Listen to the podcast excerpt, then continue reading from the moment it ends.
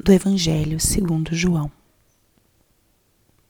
Naquele tempo, estando à mesa com seus discípulos, Jesus ficou profundamente comovido e testemunhou: Em verdade, em verdade vos digo, um de vós me entregará. Desconcertados, os discípulos olhavam uns para os outros, pois não sabiam de quem Jesus estava falando. Um deles, a quem Jesus amava, estava recostado ao lado de Jesus. Simão Pedro fez-lhe um sinal para que ele procurasse saber de quem Jesus estava falando. Então o discípulo, reclinando-se sobre o peito de Jesus, perguntou-lhe: Senhor, quem é? Jesus respondeu: É aquele a quem eu der o pedaço de pão passado no molho. Então Jesus molhou um pedaço de pão e deu-o a Judas, filho de Simão Iscariotes. Depois do pedaço de pão, Satanás entrou em Judas. Então Jesus lhe disse: O que tens a fazer, executa-o depressa. Nenhum dos presentes compreendeu por que Jesus lhe disse isso. Como Judas guardava a bolsa, alguns pensavam que Jesus queria dizer: compra o que precisamos para a festa ou desse alguma coisa aos pobres. Depois de receber o pedaço de pão, Judas saiu imediatamente. Era noite. Depois que Judas saiu, disse Jesus: Agora foi glorificado o Filho do Homem, e Deus foi glorificado nele. Se Deus foi glorificado nele, também Deus o glorificará em si mesmo e o glorificará logo. Filhinhos, por pouco tempo estou ainda convosco. Vós me procurareis, e agora vos digo, como eu disse também aos judeus: Para onde eu vou, vós não podeis ir. Simão Pedro perguntou: Senhor, para onde vais? Jesus respondeu-lhe: Para onde eu vou, tu não me podes seguir agora, mas me seguirás mais tarde. Pedro disse: Senhor, por que não posso seguir-te agora? Eu darei a minha vida por ti. Jesus respondeu: Darás tua vida por mim?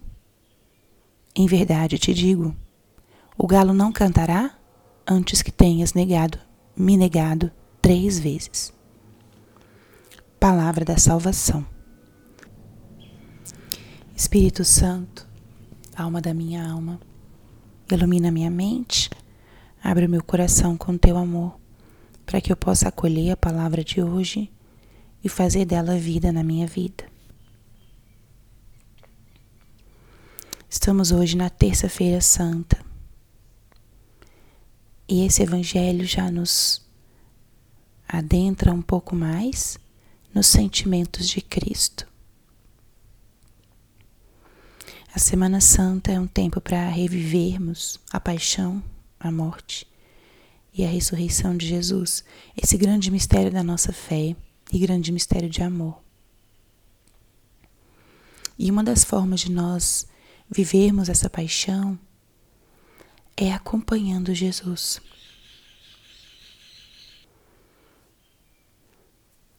Nessa passagem de hoje, o convite que eu faço para vocês é entrarem no cenáculo e se colocarem à mesa junto com Jesus e seus discípulos. Talvez nos colocarmos no lugar de João. Nessa cena descrita na liturgia de hoje, João tem um, um lugar especial. Ele se proclama o discípulo amado não porque Jesus o amasse mais que os outros, mas porque ele abriu totalmente seu coração e ele se deixou tocar intimamente pelo amor de Cristo. João caminhou com Cristo nos momentos mais íntimos na sua vida pública. Foi o primeiro discípulo a segui-lo.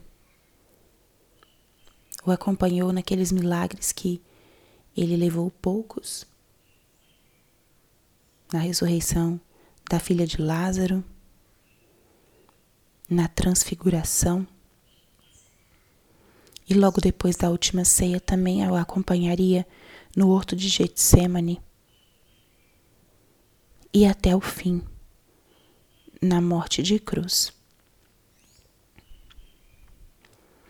João pode ser para nós um modelo para nós vivermos esses dias santos, porque João não saiu do lado de Jesus em nenhum momento.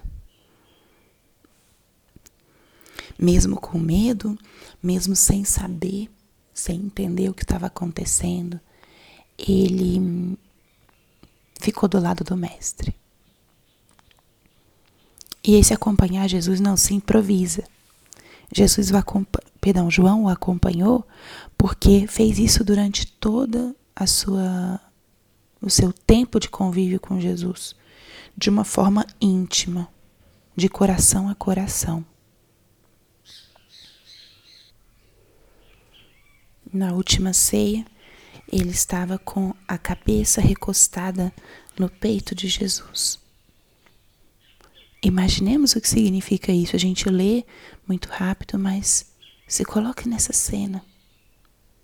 Observe João com a cabeça recostada no peito de Cristo.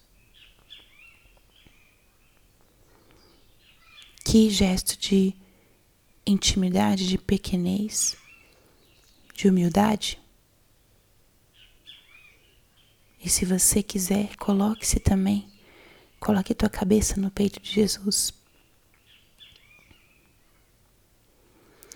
Escute as batidas do coração de Cristo ardente de amor por nós. O coração de Jesus certamente nessa ceia estaria acelerado, batendo com firmeza pela intensidade do amor que ele estava vivenciando naquele momento. E esse coração se aceleraria também porque ao mesmo tempo que ele estava derramando tanto amor, João estava repousando no seu peito, acolhendo todo esse amor. Tinha um dos doze que estava distante do Senhor. Este Judas já tinha recebido a Eucaristia, porque ele estava presente no momento em que Jesus reparte o pão reparte o cálice. Mas seu coração continuava endurecido. E Jesus de novo partilha o pão com ele. Já não o pão eucarístico, o pão da mesa. De uma forma carinhosa, exclusiva. E Judas sai. Não deixa que esse gesto de amor toque o seu coração. E essa saída de, de Judas, Jesus já sabia que marcaria o início da sua paixão. Judas seria aquele que o entregaria, e a partir dali não haveria volta atrás. E aparece nessa cena a figura de Pedro, desejoso de seguir Jesus até a morte mas não sabia que ele não seria forte o suficiente, que ele fraquejaria e negaria a Cristo. Quem somos nós ao início dessa Semana Santa? Nos identificamos com João, que deita no peito de Jesus e quer acompanhá-lo com amor, com carinho. Peçamos a graça de ser como Ele. Peçamos a graça também de não sermos como Judas, que ficou indiferente a tanto amor, endurecido, não se permitiu, amoleceu o coração. Ou talvez nós sejamos como Pedro, com muito desejo de seguir Cristo até a morte, mas fraquejou, negou, não acompanhou Jesus até os pés da cruz. Pedro é o exemplo da nossa experiência tão humana, do desejo ardente da nossa fragilidade. Judas nunca voltou. Não conseguiu. Pedro caiu e foi capaz de levantar e se reconciliar.